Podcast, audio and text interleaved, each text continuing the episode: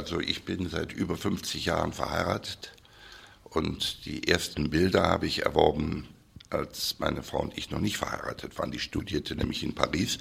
Da war man natürlich in einer Region, wo viel Kunst gemacht und viel Kunst angeboten wird.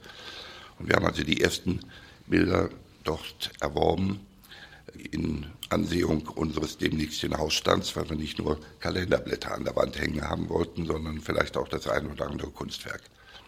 Dummerweise aus meiner heutigen Sicht und Kenntnis bin ich an der Rue des Beaux-Arts Nummer 3 leider immer vorbeigegangen, nämlich da war damals eine Galerie namens Iris Claire, die als junge Galeristin den damals auch noch ganz jungen Künstler Yves Klein äh, beförderte. Wir sind stattdessen zu einem sehr charmanten anderen Galeristen gekommen, der hatte aber nicht Yves Klein, sondern der hatte naive jugoslawische Bilder sehr liebenswürdig gemalt. Auch der eine oder andere dieser Künstler ist nicht völlig in Vergessenheit geraten, zum Beispiel Ivan Generalic. Und von dem haben wir dann naive Bilder gekauft. Dann gab es auch noch einen Kunsthändler in Deutschland, da haben wir auch ein paar naive Bilder. Insofern begann das alles mit naiver Malerei. Das war in den Jahren 1964, 65 komme aus einem Haushalt, mein Vater hat sich für Kunst eigentlich sehr wenig interessiert. Meine Mutter war sehr kunstinteressiert. Die schleppte mich immer als kleiner Junge mit auf Kunstausstellungen. Unter anderem mal erinnere ich mich, meine erste Kunstausstellung in den unzerstörten Rheinhallen in Köln gesehen zu haben. Da fanden damals alle möglichen Veranstaltungen statt. Unter anderem war da auch eine Ausstellung von Edward Munk, und da war auf einem der Bilder eine nackte Dame zu sehen. Und ich war damals im zarten Alter von zehn Jahren. Und meine Mutter wollte nicht, dass ich auf die schiefe Bahn komme und hat mich, das weiß ich noch, sehr schnell an diesem Bild, was mich eigentlich interessiert, obwohl ich erst zehn Jahre alt war, aber sehr schnell vorbeigezogen. Und ist also in Folge immer, wenn Ausstellungen in Köln waren, mit mir dahin gegangen, aber so dosiert, dass sich bei mir kein Widerwille bildete. Es ist ja theoretisch denkbar. Es gibt ja Familien, die hoch interessiert sind in Kunst und wenn sie sich mit den Kindern unterhalten, sind die in höchstem Maße gegen diese Kunst, obwohl ihnen durch den Kauf von Kunstwerken nicht eine Umstellung von Butter auf Margarine ansteht, sondern es ist einfach, der Funke ist nicht übersprungen, was sehr traurig ist. Nebenbei gesagt, ich habe drei Töchter, bei denen ist der Funke alle drei übergesprungen, also was mich wiederum sehr erfreut. Wir haben geheiratet, dann 66, 67 war der erste Kölner Kunstmarkt. 68 etwa hat Peter Ludwig seine Sammlung von Aachen nach Köln übertragen. Das war schon ein tolles Datum. Da räumte nämlich Herr Hackenberg, der damalige Kulturdezernent in Köln, die oberste Etage des Wallraf-Richards-Museums, also des Gebäudes, in dem sich heute das Museum für angewandte Kunst befindet leer, um dem Aachener Schokoladenfabrikanten die Möglichkeit zu geben, seine phänomenale Pop-Art-Sammlung, da gibt es ja in Amerika kaum Beispiele, die da Schritt halten können, dort ausbreiten zu können und legte damit dann auch den Grundstein für eine Vereinbarung, dass Herr Ludwig später dann diese Sammlung als Schenkung in Aussicht stellte, wenn ihm denn ein Museum gebaut würde, was ja, wie Sie wissen, dann auch passierte. Den 67er Kunstmarkt habe ich nicht besucht, aber den folgenden Kunstmarkt und der erste, der dann in der Kunsthalle am Neumarkt war, 1968, den habe ich besucht und da habe ich auch ein Bild von Heinz Mack gekauft. Das war ja ein Vertreter der Zero-Künstler. Sehr schönes Aluminiumbild, Flügel eines Engels.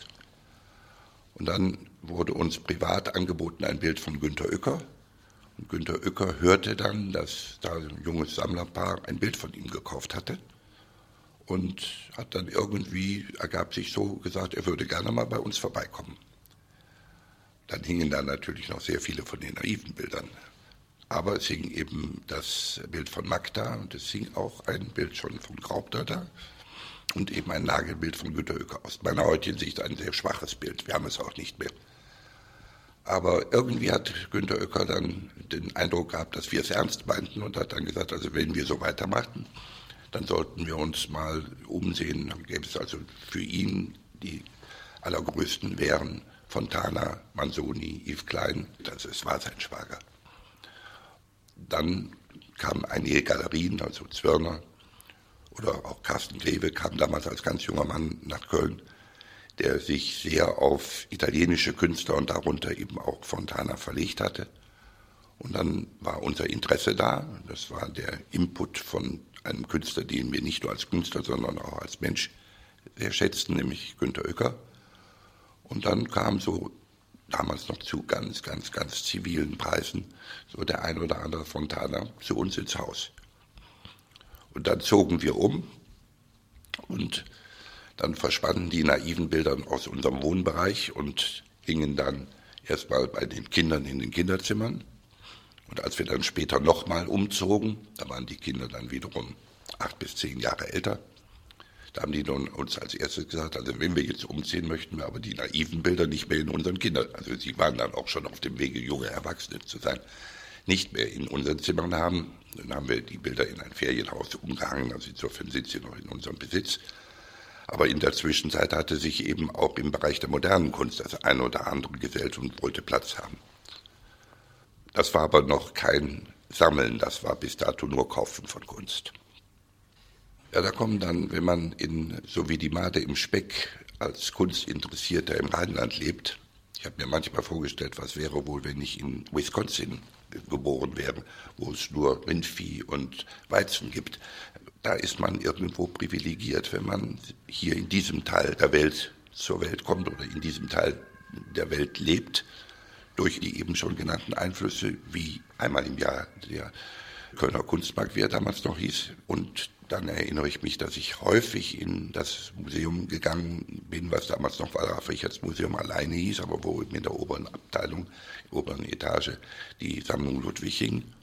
Da gab es sehr nette junge Kuratorinnen, auch Kuratoren wie zum Beispiel Frau Kier, die dann später Dezernentin und Denkmalschutz und alle möglichen Sachen in Köln betreut, aber die machte Führungen für interessierte Leute. Und ich kann Ihnen heute noch sagen, das erste Kunstwerk in der Sammlung Ludwig, was mich total erschlagen hat, war von Klaas Oldenburg ein sogenannter weicher Lichtschalter, Soft Light Switch.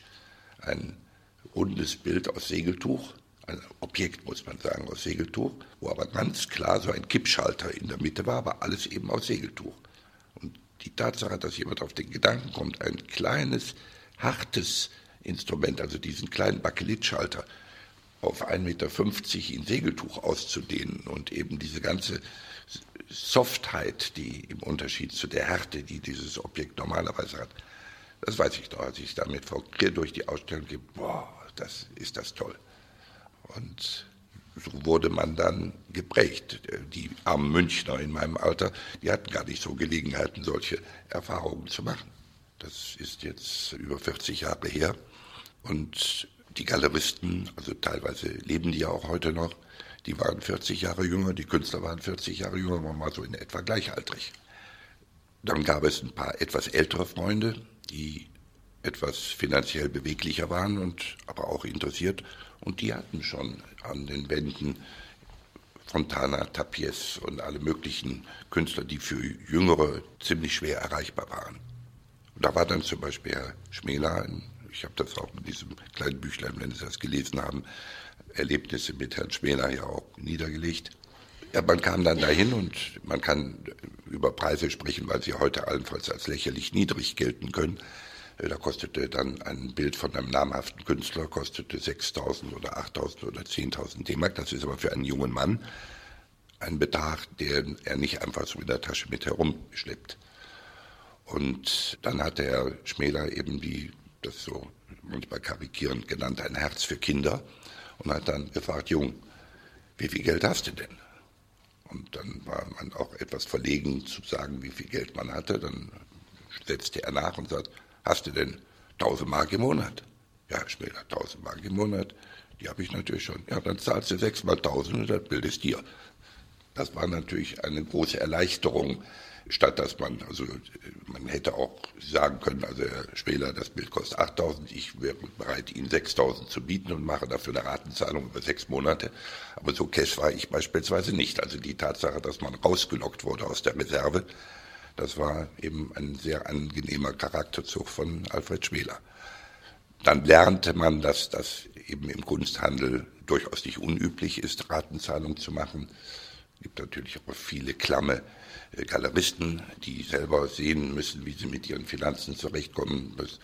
Man war aber dann im Endeffekt dann doch mit einigen Galeristen so befreundet, dass man ganz offen sprechen konnte, ich brauche das Geld bis dann und dann. Also da hat man sich wechselseitig den Steigbügel gehalten. Und äh, dann kommt irgendwann der Moment, also ich persönlich bin leicht entflammbar, was Kunst anbelangt. Das ist aber falsch, wenn man eine Sammlung machen will, weil dann irgendwie doch der rote Faden verloren gehen kann. Und dann, wenn man sieht, was man dann für einen Wildwuchs an der Wand hat, dann muss man irgendwann entschließen, das raus und selektieren und reduzieren auch.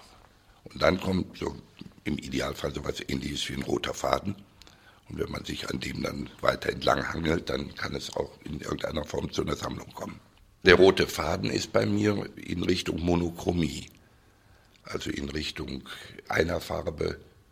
Oder wenn Sie den Italiener Manzoni nehmen, der spricht ja von sich selbst nicht als monochromen Maler, sondern als achromen Maler, was also bedeutet, dass seine Bilder, die in aller Regel, würde man jetzt mal landläufig sagen, weiß sind oder weißlich, aber der Künstler, der ja auch schon lange nicht mehr lebt, hat seine Bilder aber immer als unfarbig bezeichnet, indem eben dieses Weiß, was man meint zu sehen, von ihm als Nichtfarbe bezeichnet wurde. Aber es ändert nichts an der Tatsache, dass es eben eine Farbe ist. Also ich finde diese Reduktion, die damit verbunden ist, wenn man mal sieht, welche Etappen die Kunst seit Erfindung der Fotografie zurückgelegt hat. In der akademischen Malerei, bevor Fotografie da war, war ja besonders naturgetreue Wiedergabe Trumpf. Und das hörte dann ja mehr und mehr auf, als dann sie, die Impressionisten, die schon nur noch ihre Eindrücke auf die Leinwand banden und dann eben wild in Frankreich die Fauves, in Deutschland die Expressionisten. Und ich bin lange Zeit großer Verehrer des Expressionismus geworden, das hat sich verloren. Und heute sind mir die Bilder dann doch zu bunt, zu wild finde einige Bilder großartig, die es ergibt, aber ich würde mich nicht bemühen, wenn es wirtschaftlich möglich wäre, eine Expressionismus-Sammlung aufzubauen. Während diese ruhigen, stillen Bilder, da gibt es also in der Zwischenzeit ja eine ganze Reihe von Künstlern, eben auch Peter Reuen, wo zwar sehr viele Unterschiede durch den Schattenwurf der Reliefs mit das optische Bild prägen, aber es geht auch in Richtung meistenteils jedenfalls einer Farbe. Und diese Ruhe, kontemplative Betrachtungsweise, die damit möglich ist, die liegt mir sehr. Und da gibt es also Gotthard Graupner, der mit der Farbe ja wunderbar gespielt hat. Wir haben sehr früh, also das langjährigste Bild, was wir in unserer Sammlung heute haben, das ist ein Gotthard Graupner Bild aus den späten 50er Jahren. Und da könnte man auch sagen, weil es rötlich ist, es ist ein monochromes Bild. Aber diese Farbe im Unterschied zu der wirklich ganz einfarbigen Fläche eines Yves Klein-Bildes zum Beispiel, weil Gotthard Graupner lebt das ganz anders. Und auch schon diese ganz frühen Bilder hatten das, was ihn seit seines Lebens beschäftigt hat, nämlich die Körperlichkeit der Farbe und die Tiefe, die ein Bild haben soll. Das hatten auch schon diese zweidimensionalen Bilder. Das war manchmal etwas schwierig, weil wir wohnen jetzt in einem Haus, wo keine großen Hängeflächen sind. Also da sind Türen, Fenster und da ist immer zwischendurch ein bisschen Platz. Und wir hatten in einem Haus, wo wir zwischendurch gewohnt haben, ein großes Diptychon von Gotthard Graupner. Das mussten wir dann verkaufen. Da kam Gotthard Graupner ganz, also ich will nicht sagen wütend, aber doch höchst überrascht auf mich zu und sagt, wie kann das sein? Ich sehe hier dieses Diptychon, das gehört doch euch. Und das ist jetzt hier zum Verkauf gestellt. Ich sage Gott, du bist doch nicht bei uns im neuen Haus gewesen. Wenn du kommst, wirst du sehen, wir haben keinen Platz, wo wir dieses Bild nebeneinander, so gehört es sich bei dem Diptychon, aufhängen können. Dann war ein bisschen besänftigt.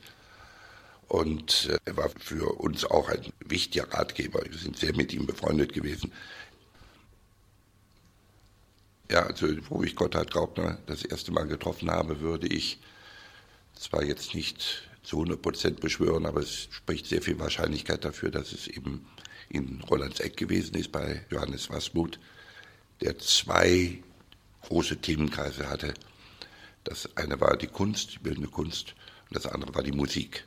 Es gibt heute noch eine Johannes Wasmut Gesellschaft in Rolandseck, die sehr schöne Konzerte dort und auch in Bonn initiieren. Und Johannes Wasmut war ein leidenschaftlicher Sammler und die Räumlichkeiten waren auch für moderne Kunst fabelhaft geeignet. Dieser Bahnhof, der sich heute ja für Hochzeiten und alle möglichen Festlichkeiten anbietet, war zu dem Zeitpunkt kurz davor, dass man eigentlich von ihm qua Ruine sprechen musste. Und er wäre auch abgerissen worden, wenn sich Johannes Wasmut nicht mit allen Kräften dagegen gewehrt hätte und es auch erreicht hat, dass die Bundesbahn über einen wohl schon getroffenen Beschluss, der Bahnhof kann weg, Abstand nahm und diesen Bahnhof für, ich weiß jetzt nicht genau die Miete, aber es muss eine sehr günstige Miete gewesen sein, allerdings mit der Verpflichtung, das Gebäude dann auch zu erhalten. Insofern hat Johannes Wasmut diese völlig runtergekommene Gebräutlichkeit Schritt für Schritt restauriert, hat dann in diesem Bahnhof auch wunderbare Konzerte gemacht, aber es hing alles voll mit fabelhaften Bildern und eben sehr vielen Bildern von Gotthard Graupner, die im Übrigen, so hängt das alles miteinander zusammen, aus einer Ausstellung bei Alfred Schmeler stammten. Alfred Schmeler wollte aber an Johannes Wasmut nicht verkaufen. Und dann hat Johannes Wasmut durch einen Strohmann oder durch mehrere Strohmänner so nach und nach die ganze Ausstellung aus. Und das war für Schmeler also eine ärgerliche Entdeckung, als er plötzlich feststellte, dass diese Bilder, die er eigentlich nicht wollte, dass die in die Hand von Johannes Wasmut, warum er da was gelingen hatte, nämlich Johannes Wasmut war ein großer Freund der Kunst an und für sich müsste er Alfred Schmäler sympathisch gewesen sein. Also jedenfalls unten in einem großen Wartesaal in diesem Bahnhof, also früherer Wartesaal zweiter Klasse, hingen in Art Petersburger Hängung, Raum hatte etwa eine Höhe von fünf Metern, hingen also 20, 25 ganz frühe Arbeiten von Gotthard Graupner. Und da haben wir die erste Arbeit auch von Gotthard Graupner erworben. Ich habe Beuys häufig in der Galerie Spela in der Mutter-Ei-Straße erlebt. Der machte dann Lectures für interessierte Laien. Und da Herr Schmalenbach, was Beuys anbelangt, sehr lange viel hatte, habe ich gedacht, du sollst doch, also du musst irgendwie sehen, der ist überall in aller Munde und ich hatte noch nicht begriffen, was nun wirklich das Tolle an Beuys und seinen Arbeiten sei. Und dann habe ich also so einen Lehrgang mitgemacht. Ich würde mal schätzen, dass wir uns da zehnmal in der Galerie getroffen haben, unten in dem unteren Raum. Und Beuys saß dann da in der Mitte auf dem Boden und wir saßen alle außen rum. Und dann führte er irgendwelche Sachen vor oder erzählte irgendetwas. Und dann war das also weit mehr als nur, was man so landläufig Kunst. Also er war dann über die Lebensverhältnisse der Indios im brasilianischen Urwald, wo ja Tropenholz geerntet wurde und das in manchen Fällen die Lebensgrundlagen für die dortigen Bewohner einschränkte bis unmöglich machte. Kaum hatte man sich gedanklich in den brasilianischen Urwald verholt, war er plötzlich bei einem Papstbesuch bei den Philippinen. Also so schnell konnte man gar nicht äh, Überschall äh, von dem Teil in den anderen Teil der Welt fliegen und hat, verband das auch eben immer mit irgendwelchen Dingen, die er also als künstlerische Aussage hat. Ich muss wirklich einräumen, ich bin guten Willens dahin gegangen und es gibt auch durchaus Arbeiten von Beuys, die ich reizvoll finde.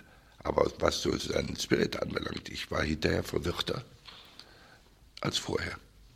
Ich bin auch dabei gewesen, als Joseph Beuys erstmals Andy Warhol traf. Und äh, das war in der Galerie von Hans Mayer, die man in dem Zusammenhang auch unbedingt erwähnen muss.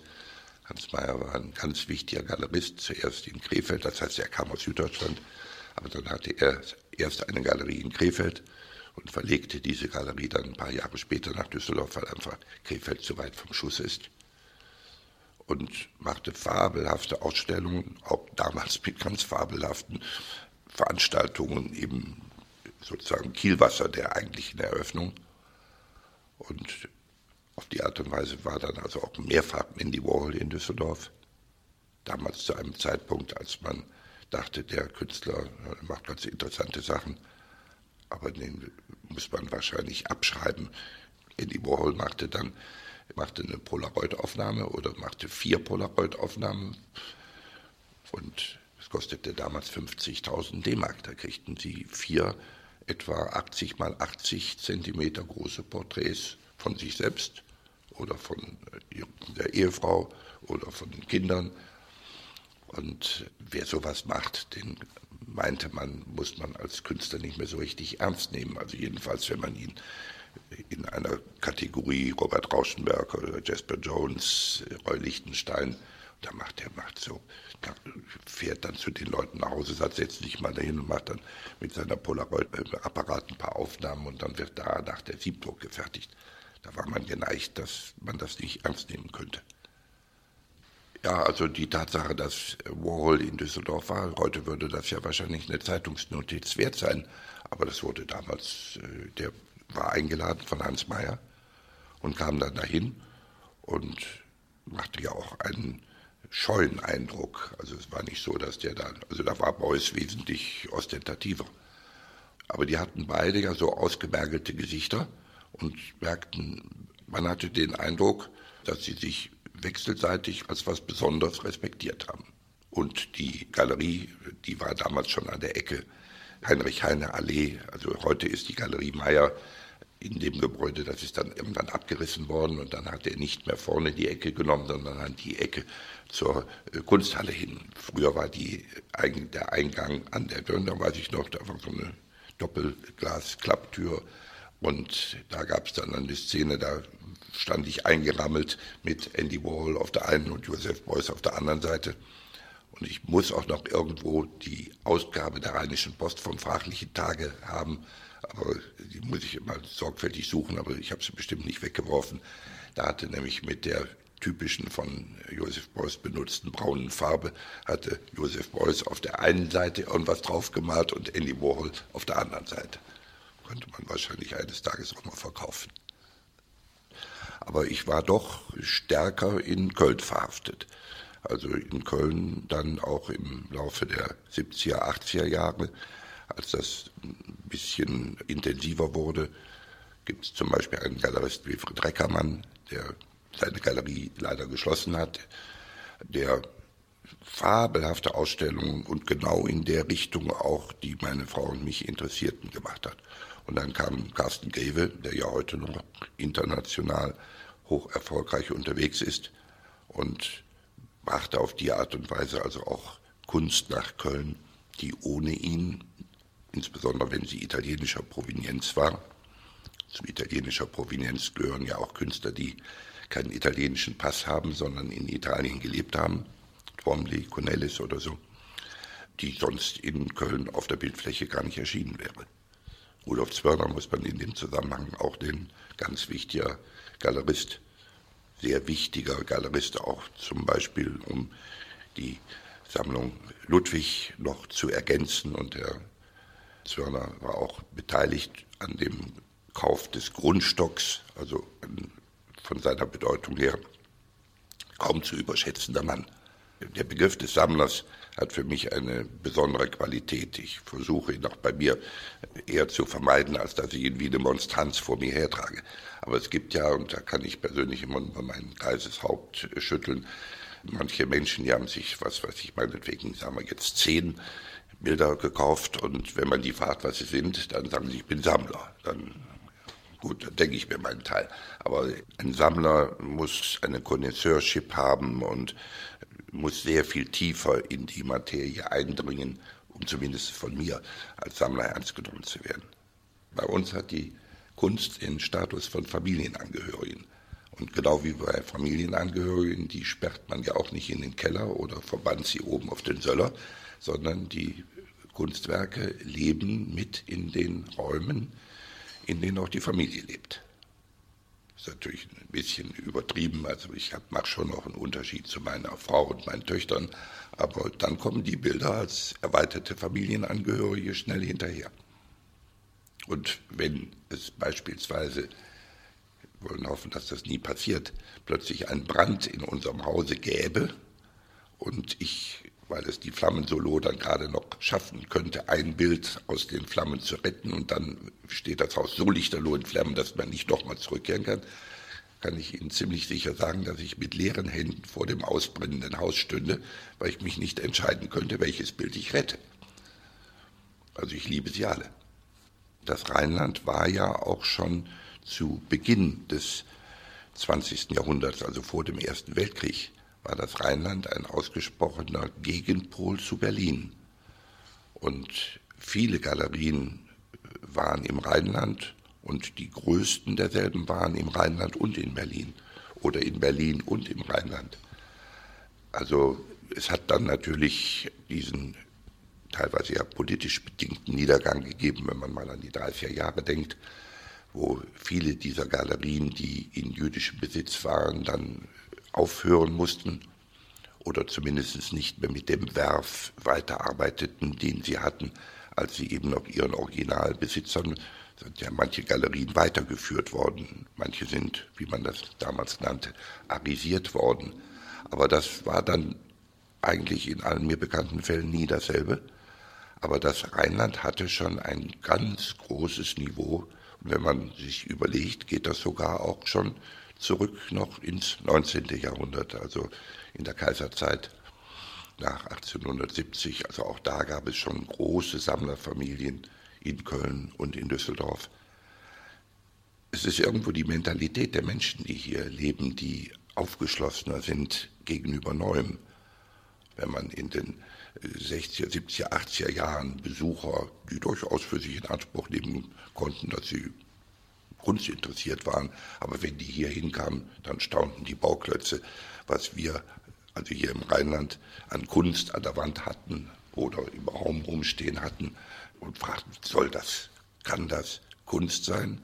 Also im bayerischen Teil Deutschlands ist ein sehr viel konservativeres Denken als hier. Hier ist man sehr progressiv immer gewesen.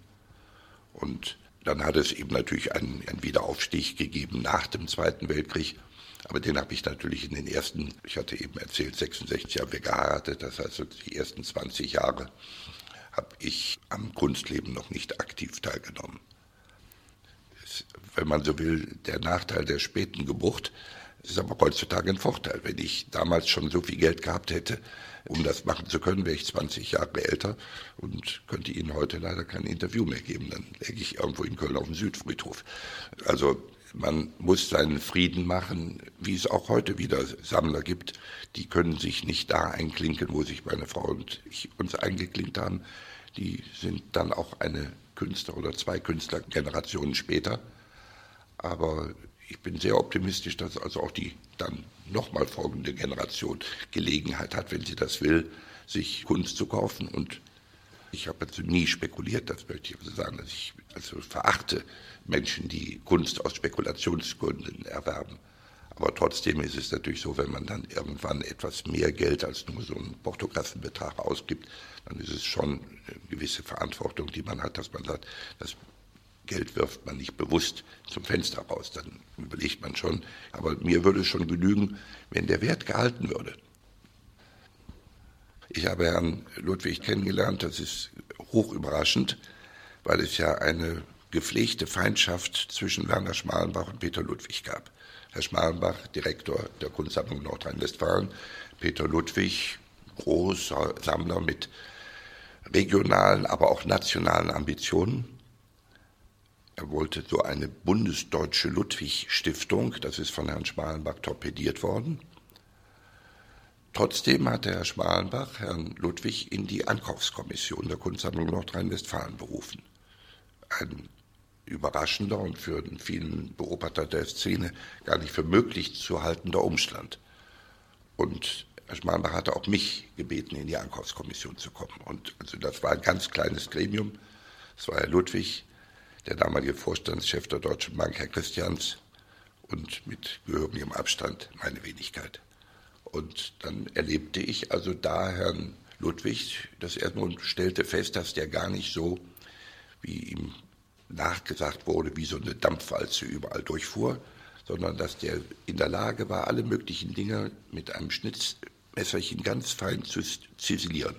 Also der hatte sehr viel Gefühl, wie man auch mit der öffentlichen Hand umgeht und wie man Mittel für irgendwie die Akquisition eines Kunstwerkes auch noch von dieser dritten Seite akquirieren kann.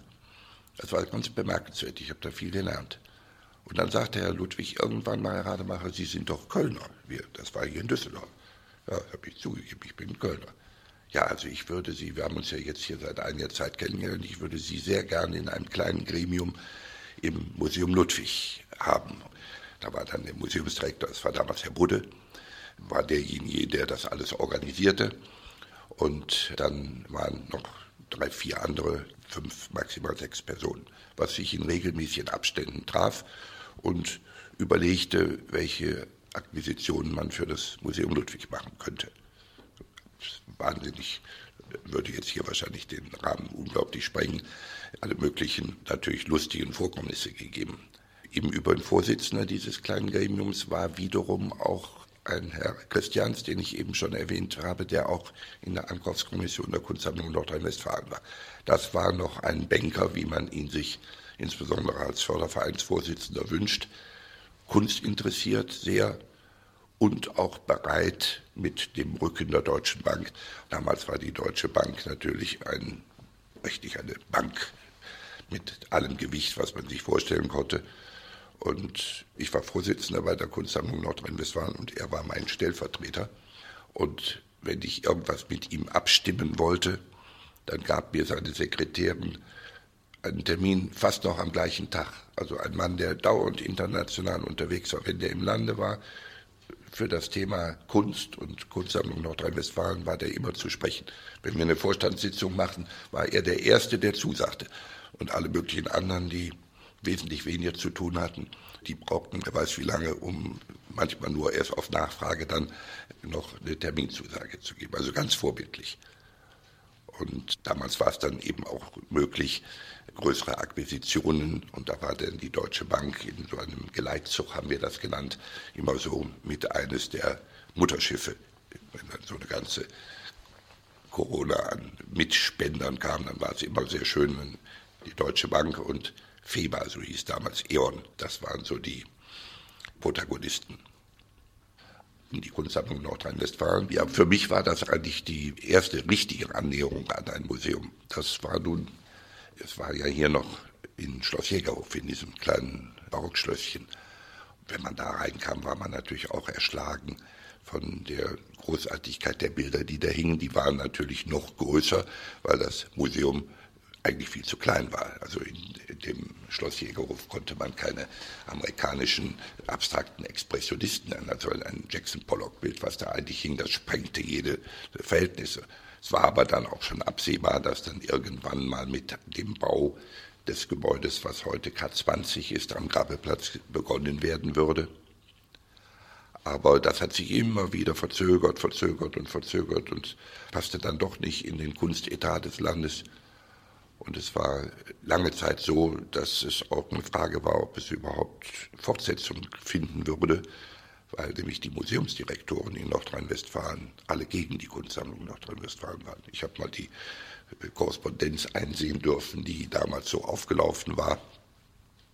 Die namhaften Direktoren, auch in meiner Heimatstadt Köln, aber auch in Münster und Bielefeld und Aachen, wenn die gefragt wurden, was haltet ihr denn von der Überlegung der Landesregierung, eine in Anführungsstrichen Staatsgalerie zu gründen, haben die alle unisono gesagt, da halten wir überhaupt nichts von. Aus nachvollziehbaren Gründen, nämlich wenn der Staat, also das Land bis dahin relativ überschaubar diese Museen bei Ankaufen unterstützte. Und jetzt kommt ein eigenes Museum, dann brauchte man ja nicht viel Fantasie zu haben, dass das Geld, was bisher für Kunst aufgewandt worden war, dann alles in das eigene Museum ging. Das hat aber der Herr Meyers, so hieß der CDU-Ministerpräsident, der diese Gründung damals machte, mit sehr viel Geschick diesen Widerstand ausgeräumt, indem er sich hat sagen lassen, was haben die Museen im Laufe der letzten fünf Jahre vom Land bekommen. Und dieser Betrag wurde festgeschrieben. Und für den Fall, dass die Kunstsammlung Nordrhein-Westfalen mehr als die Summe dieses Betrages bekämen, bekämen ratierlich die anderen Museen auch mehr. Damit war dieser Widerstand dass die sagten, wir kriegen dann also überhaupt keine Unterstützung mehr, der war auf die Art und Weise sehr elegant gebrochen. Äh, wir sitzen ja hier in diesem Fall in meinem Büro. Sie sehen, hier hängen äh, Bilder an der Wand. Das ist ein weiteres großes Sammlungsgebiet, was mir viel Freude bereitet. Nämlich äh, unsere Firma hat mit Autos zu tun. Und was Sie hier sehen, ist natürlich nur ein ganz kleiner Ausschnitt. Aber das sind eben Bilder oder Skulpturen. Sie sehen, da hinten steht César oder Armand. Skulpturen, die eben in irgendeiner Form mit dem Sujet Auto zu tun haben. Es ist natürlich so ungefähr wie beim Briefmarkensammeln. Die Motivsammler, also die nur Blumen sammeln oder so etwas, werden natürlich von den echten Briefmarkensammlern mit Geringschätzung betrachtet. Aber es ist natürlich sehr schön, also Sie sehen da oben Andy Warhol, der hat sich nicht nur mit Auto, der hat sich auch mit Volkswagen beschäftigt. Das lässt mein Herz natürlich noch mal höher springen. Wenn Sie da hinten in die Ecke schauen, Sie können da gleich noch mal hingehen, dann hängt da zwei wunderbare Arbeiten von Tom Wesselmann, also auch einem durchaus bekannten amerikanischen Pop-Art-Künstler, der ebenfalls, ist da zu besichtigen, den Volkswagen äh, neben allen anderen Autos hervorgehoben. Und hier hängt eine kleine Skizze von dem insofern auch äh, vielleicht ganz äh, originell. Das allererste Bild, wir sprachen eben von der großen Pop-Art-Sammlung von Peter Ludwig. Das allererste Bild, was er gekauft hat, Pop-Art, ist ein Tom Wesselmann-Bild. Und zwar genau das Bild, was nach der Studie, die da drüben in der Ecke hängt, gemalt worden ist. Da kann man also sehen, was Tom Wesselmann hat da drauf geschrieben, wie er sich dieses Bild vorstellt. Hat er drauf geschrieben, möglichst echte Baumrinde auf der rechten Seite. Dann possibly plastic blanks, also möglicherweise Plastikblätter. Dann äh, blue and white sky und dann alle möglichen Regieanweisungen. Bis unten an die Ecke Engine Idling, Fragezeichen. Laufender Motor, Fragezeichen. Und mir ist dieses Bild oder unserer Firma ist dieses Bild auch angeboten worden, bevor Peter Ludwig es dann gekauft hat. Und insofern weiß ich, dass zu diesem Bild ein Tonbandgerät gehört. Nämlich auf diesem Tonbandgerät, so ein olles, altes Spulengerät, wie das also so in den 50er, 60er Jahren üblich war. Da war Motorgeräusch drauf, und zwar das typische Motorgeräusch eines Volkswagen Käfers. Und vor vielen Jahren wurde das Tom Wesselmann-Bild hängt nicht immer im Museum Ludwig, aber es hängt oft. Und ich bin mit dem Direktor, das war damals Herr Scheps, äh, durch das Museum gegangen und sage, Herr Scheps, wo ist denn das Tonbandgerät? Wie Tonbandgerät? Ich sage, zu diesem Bild gibt es ein Tonbandgerät. Habe ich noch nie gehört, dass es zu dem Bild Tonbandgerät gibt. Ich sage, das muss bei Ihnen im Magazin sein. Das ist mit Sicherheit mitgeliefert worden zu dem Bild. Ja, da muss ich also mal. Und dann vergingen vier Wochen, ruft mich Herr Scheps an und sagt Herr Rademacher, wir haben ein Gerät, also ein Tonbandgerät gefunden, das war aber kaputt, aber wir haben das durch ein Fachgeschäft und da ist Motorgeräusch drauf. Ich sage, Herr Scheps, ich komme bei Ihnen vorbei, ich höre mir das an, ich bin ja Fachmann für Volkswagen, aber viele Leute ohne Fachmann für Volkswagen zu sein, können also auch das Motorgeräusch eines Volkswagens von einem anderen Auto unterscheiden. Also es war das Tonbandgerät. Und äh, Jetzt habe ich also äh, vor, war, war, ja diese Ausstellung Pop Art, äh, Ludwig Goes Pop, da hing natürlich dieses Bild wieder. Dann habe ich Herrn Givio gefragt, Herr Givio, wo ist denn das Tonbandgerät? Wie Tonbandgerät? Ja, ich sagte, zu dem Bild, das habe ich aber auch damals schon dem Herrn Scheps gesagt, der hat es ja wiedergefunden. Also insofern ist das vor 15 oder 20 Jahren war es wieder da. Es kann doch jetzt nicht in der Zwischenzeit weggeworfen worden sein. Aber im Augenblick ist das Bild wieder ohne Tonbandgerät. Also die Frage, die da auf der Zeichnung unten rechts steht, Engine Idling, Fragezeichen, die ist im Augenblick mit Nein zu beantworten.